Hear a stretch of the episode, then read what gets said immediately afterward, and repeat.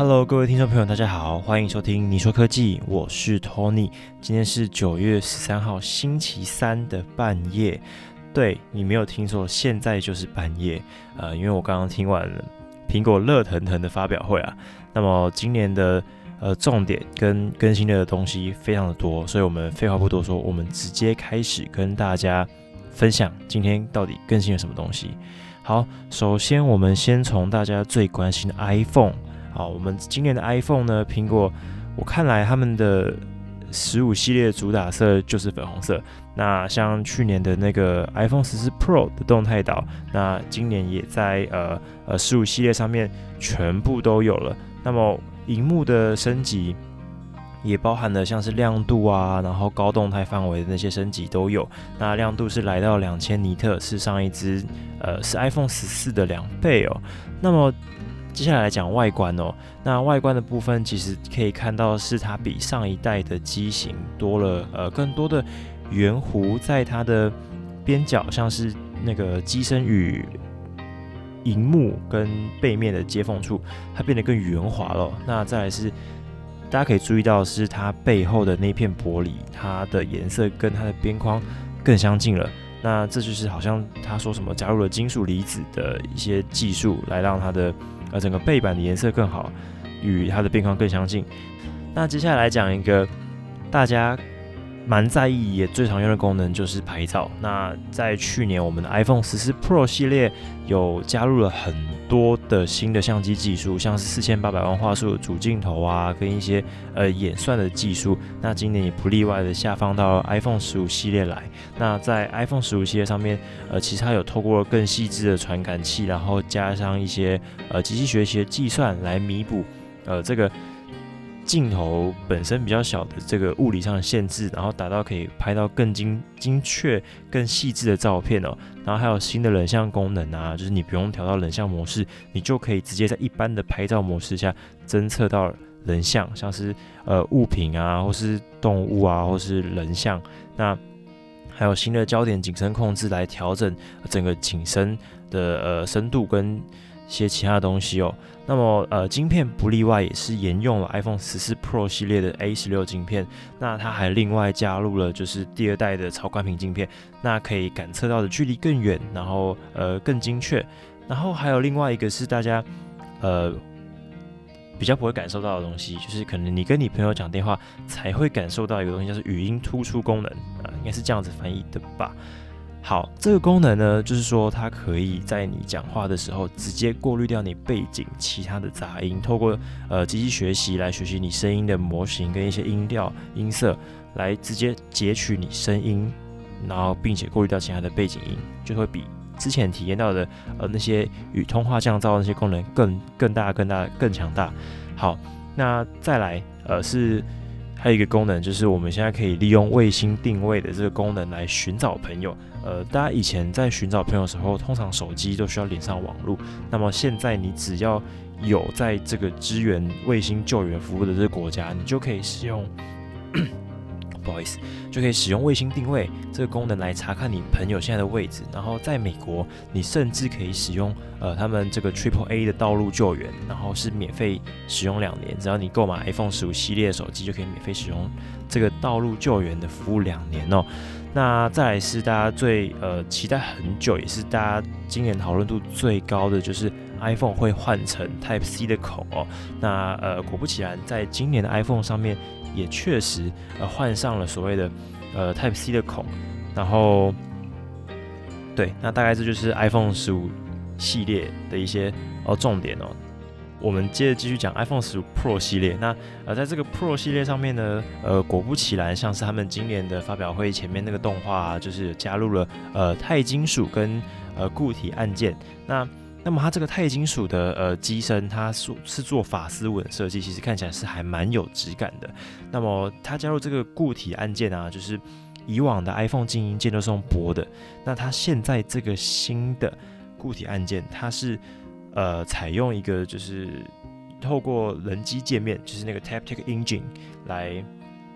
回馈你这整个操作上面的感受，然后并且你可以去自定义你这个按键。要做什么样的功能？好，那么再来讲一下它今年的这个 A 十七 Pro 晶片。那呃，往年的晶片通常都是只有数字，那后面不会加入这个 Pro。那这个 Pro 呢，它有什么新功能？首先是它。先讲它的制程好了，它是透过三纳米的制程来提高呃它整个晶片的呃效率跟它的能效比哦。那么它还有加入了 AV One 的解码器，就是来支援你的媒体播放，可以让你可能在看一些影片的时候会更加的流畅、更加的细致。那这个详细的技术原理到底是什么？我可能要明天再去研究一下，再跟大家分享。那它还有加入了一个手机业界几乎好像没有看见的一个技术，就是叫做光线追踪。大家应该在呃显示卡上面、电脑的那种显示卡上面也听，一定有听过光线追踪这些这个东西。那它可以让你在整个游戏的表现上面，呃，更加的自然，更加贴近你人眼在现实生活中会看到的那些光线的反射啊，跟折射这些东西。那在呃 iPhone 上面，只要是十五 Pro 系列上面，你现在玩游戏，只要如果游戏有支援。光线追踪，那你就可以比起上一代的 iPhone 十四 Pro 是用软体在演算光线追踪来来的更强大。所以今年你你如果买了新的十五 Pro 系列，你玩游戏，那你一定会感受到的是它的呃光线的反射啊那些等等更加的呃自然，更加的清晰哦。那么再来是呃荧幕，那在荧幕的部分呢，也是有升级到是呃更亮啊，然后更窄的边框。那相信等大家拿到手机来体验荧幕这个东西来讲是最实际的。那么接下来讲，呃，今年呃最最最最大的重点就是在 iPhone 十五呃 Pro Max 系列上面的镜头，大家之前也都在猜测说会用上，就是呃。潜望式镜头，那刚刚在苹果发表会里面，呃，其实只有在 Pro Max 上面有用到呃相关的这个技术，但是它其实不是潜望式镜头，苹果称它为是四重反射的棱镜哦。那这个东西它其实跟潜望镜头不太一样，它这个是只透过一块呃平，好像一块平行四边形的棱镜啦，来让光线可以反射四次，而增加呃光线走的距离，来。来来完成就是可以做到呃五倍变焦这个功能哦，这个只有在 iPhone 十五 Pro Max 上面有，那像是 iPhone 十五 Pro 的镜头就没有像它这个五倍变焦，它是呃最多可以到三倍变焦。那其实今年呃我觉得它镜头呃整个相机升级的蛮酷的地方，就是说它可以分成就是七个七个焦段哦，像是二十四、二十八、三十五。然后七十七，还有到呃，如果是 Pro Max 上面有到一百二十 mm 的这几个焦段，那可以来让你在拍照时候有更好的呃距离、更好的取景角度、更好的那个使用的呃工具，让你来完成你想要拍摄的东西。那相对来说，我觉得在这今年的 Pro Max 这只手机上面。是蛮值得推荐大家。如果说你真的很久很久没有换手机，你可能还是要用 iPhone 十一、iPhone XS。如果你真的很想要换新手机，而且如果你又很喜欢拍照，那我是非常的推荐你直上 Pro Max 这款手机哦，因为它，呃，我这样看完发表会下来，我自己也是想换啊。那它感觉是非常的不错。好，那讲到相机系统，大家一定最常用的功能之一就是录影。那么在 Pro 系列上面录影啊，那呃苹果这一次有推出一个功能，就是可以透过呃它新的这个 Type C 的孔，是 USB 三的这个技术的这个 Type C 孔，就在 Pro 系列上面有，你可以直接将这个 ProRes 的呃影片，4K ProRes 影片在录制的时候直接转送到你的外接硬碟。那这个对于呃，像是你可能是 YouTuber 啊，或是你是影像工作者，你是专门用手机来记录一些影片的东西，那对你来说是非常非常的方便。你不用再将那个很肥大的档案慢慢传到电脑里，你可以透过呃全新的这个 USB 三的这个 Type C 孔来转送你的档案哦。不过我自己蛮意外，是它 iPhone 十五 Pro 怎么没有支援 Foundable 的这个技术？好，那其实最后来讲，呃。最后来讲一下它这个很酷的相机技术，就是它用了一个东西叫做空间录影哦。那它在今年早早哎，今年六月的时候，那个头戴是 Vision Pro 那款设备上面有推出一个东西，就是你戴在头上，你可以直接看到身临其境的照片。那这个功能在今年的 iPhone 十五 Pro 系列上面，你可以直接使用空间录影，它会同时透过你手机的两颗镜头来做到像是你在人眼在辨识物体的时候，你看到它的景深，看到它的三 D 影像的这种概念来录制影片，让在可能五年、十年后。等到 VR 设备普及，你可以戴起这个头盔，然后来看你以前拍的这些故事、这些照片、这些 memory。呃，对，呃，大家来说应该会是一个非常好用的功能，只是大家可能在这一两年内感受不到，但是在未来，我相信这功能一定会被变得非常的热门哦。接下来我们要来讲这个是。Apple Watch 九，那其实苹果不例外的，今年也是使用就是健康的这个开头来呃传达说 Apple Watch 这个东西给呃群众带来的帮助跟一些呃服务。那么它在今年的手呃手表款式上面有出了五个颜色哦。那它呃我总结一下，因为其实资讯量太大了，就是说 Apple Watch 九。它增加了很多很多呃人机界面的一些功能，提升了我们在呃使用手表的这个互动上面会更加的呃方便，更加的直觉。那呃举几个例子，就是说你平常在用 Siri 的时候，相信大家来，相信大家应该很少会用到。Apple Watch 的 Siri，像我，包含我自己本身，我是一个常年的 Apple Watch 的用户，我自己没有什么在用 Apple Watch 的 Siri。那它现在有在呃 Apple Watch 九上面出了一个功能，就是你可以直接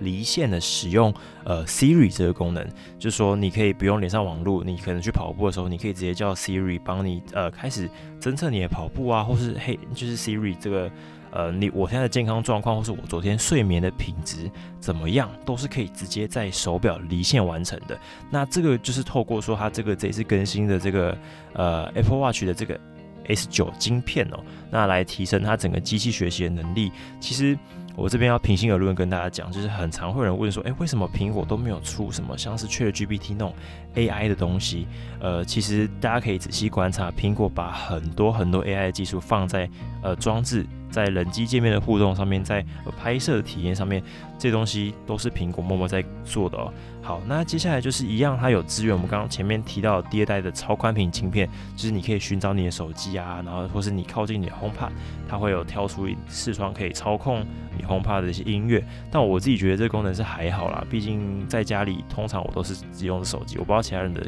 状况怎么样，欢迎大家留言跟我分享哦。那么再来就是 Apple Watch 的亮度。来到了最高的两千尼特，那最低可以到一尼特，那这什么意思？就是说我们在户外玩水啊、晒太阳的时候，手机手表可以维持的非常非常的亮哦。那么你在睡眠模式下，或是你在看电影的时候，它的亮度可以达到非常非常的低，就不会去影响到旁边的观众或是朋友。哦那么接下来它有一个我刚刚提到说人机界面嘛，就是一个手势控制的这个功能，你现在可以透过你的手去。点个两下，捏个几下来接听电话，或是拍照，或是使用非常多的功能哦。那么这个功能，我现在目前不确定是不是只有 Apple Watch 九才可以用。那呃，等我过几天去研究一下，再跟大家分享这个功能。苹果今天有推出一个认证印在包装盒上面来来认证说这个产品它是有达到呃碳中和产品，像像是 Apple Watch 九就是苹果的第一款碳中和产品，然后。之后再也没有皮革表带啊，那他们说是因为皮革表带会造成非常大的能源上的消耗，或是一些资源上的浪费。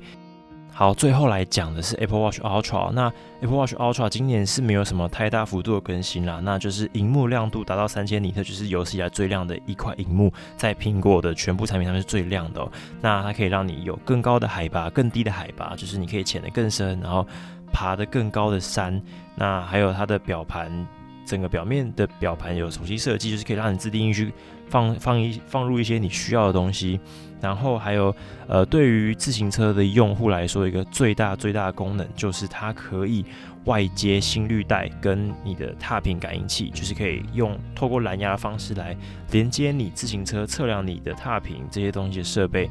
呃，帮助你更好的去计算说你整个在骑行过程中消耗的能量啊的那些东西。一样的是，它的电量 Apple Watch 都不变，像是 Apple Watch 九就是一样是十八个小时，然后 Apple Watch Ultra 就是三十六个小时哦。另外，苹果也偷偷更新了 AirPods Pro 的 USB-C 的这个充电盒哦，那就是可以让你整套的呃耳机跟手机都可以用到 USB-C 来呃充电哦。苹果现在有推出一个新的 iCloud Plus，那就是它把那个容量增加到六 T 跟十二 T。那我相信主要是因为为了应付呃越来越大的这个相片跟影片这个肥大的档案，呃，所以需要更大的空间哦。好，刚刚前面跟大家讲了这么多的呃内容，那我现在就来帮大家整理一下，到底什么样的情况，你用什么样的机型，你用什么样的手表，会需要在今年来更换最新的呃呃设备哦。那首先就是呃在 iPhone 十五系列上面，就是没有 Pro 那个十五系列上面，我会呃推荐像是 iPhone 呃十一、iPhone 十二以下的用户来去进行更换哦，因为在其他可能你是如果是 iPhone 呃，十三、iPhone 十四的用户去更换，基本上来说，除了那个呃相机跟呃那个动态岛，基本上来讲你是不会有什么太大的感觉哦。接下来是 Pro 系列跟 Pro Max 系列，我会比较推荐像是呃你之前是用 Tenis 啊，或是你是用呃十一 Pro，或是你是用十一、十二的用户，你会想要更换更好的相机系统，你是呃有想要试着去做自媒体，试着去做呃属于你自己的。媒体的创作会就会希望你直接去更换呃 iPhone 十五 Pro 跟 iPhone 十五 Pro Max，尤其是 i 尤其是 iPhone 十五 Pro Max 哦，那它这个东西的相机光学技术来说，感觉啦是很好很好，但是就是要等我拿到时机再来测试，才能跟大家说到底是不是真的很好。那不过还是会推荐大家去抢预购啦，不然你可能真的拿到的时候都过年哦。那接下来是 Apple Watch 这款设备哦，那这款设备我会比较推荐，像是你原本是用 Apple Watch 三啊、Apple Watch 四、Apple Watch 五这几款，就是比较早期之前手表的用户，可以现在去更换 Apple Watch 九这个装置哦。因为我现在自己本身是用 Apple Watch 七，那呃我在看完发表会的时候，我自己就觉得像我们刚刚前面有提到的，呃只有人机界面这个东西有在呃做更多的加强，可是其他的呃。其他的技术好像没有什么太大的突破啦，就是荧幕好像又宽了一点点，一点点，我不确定，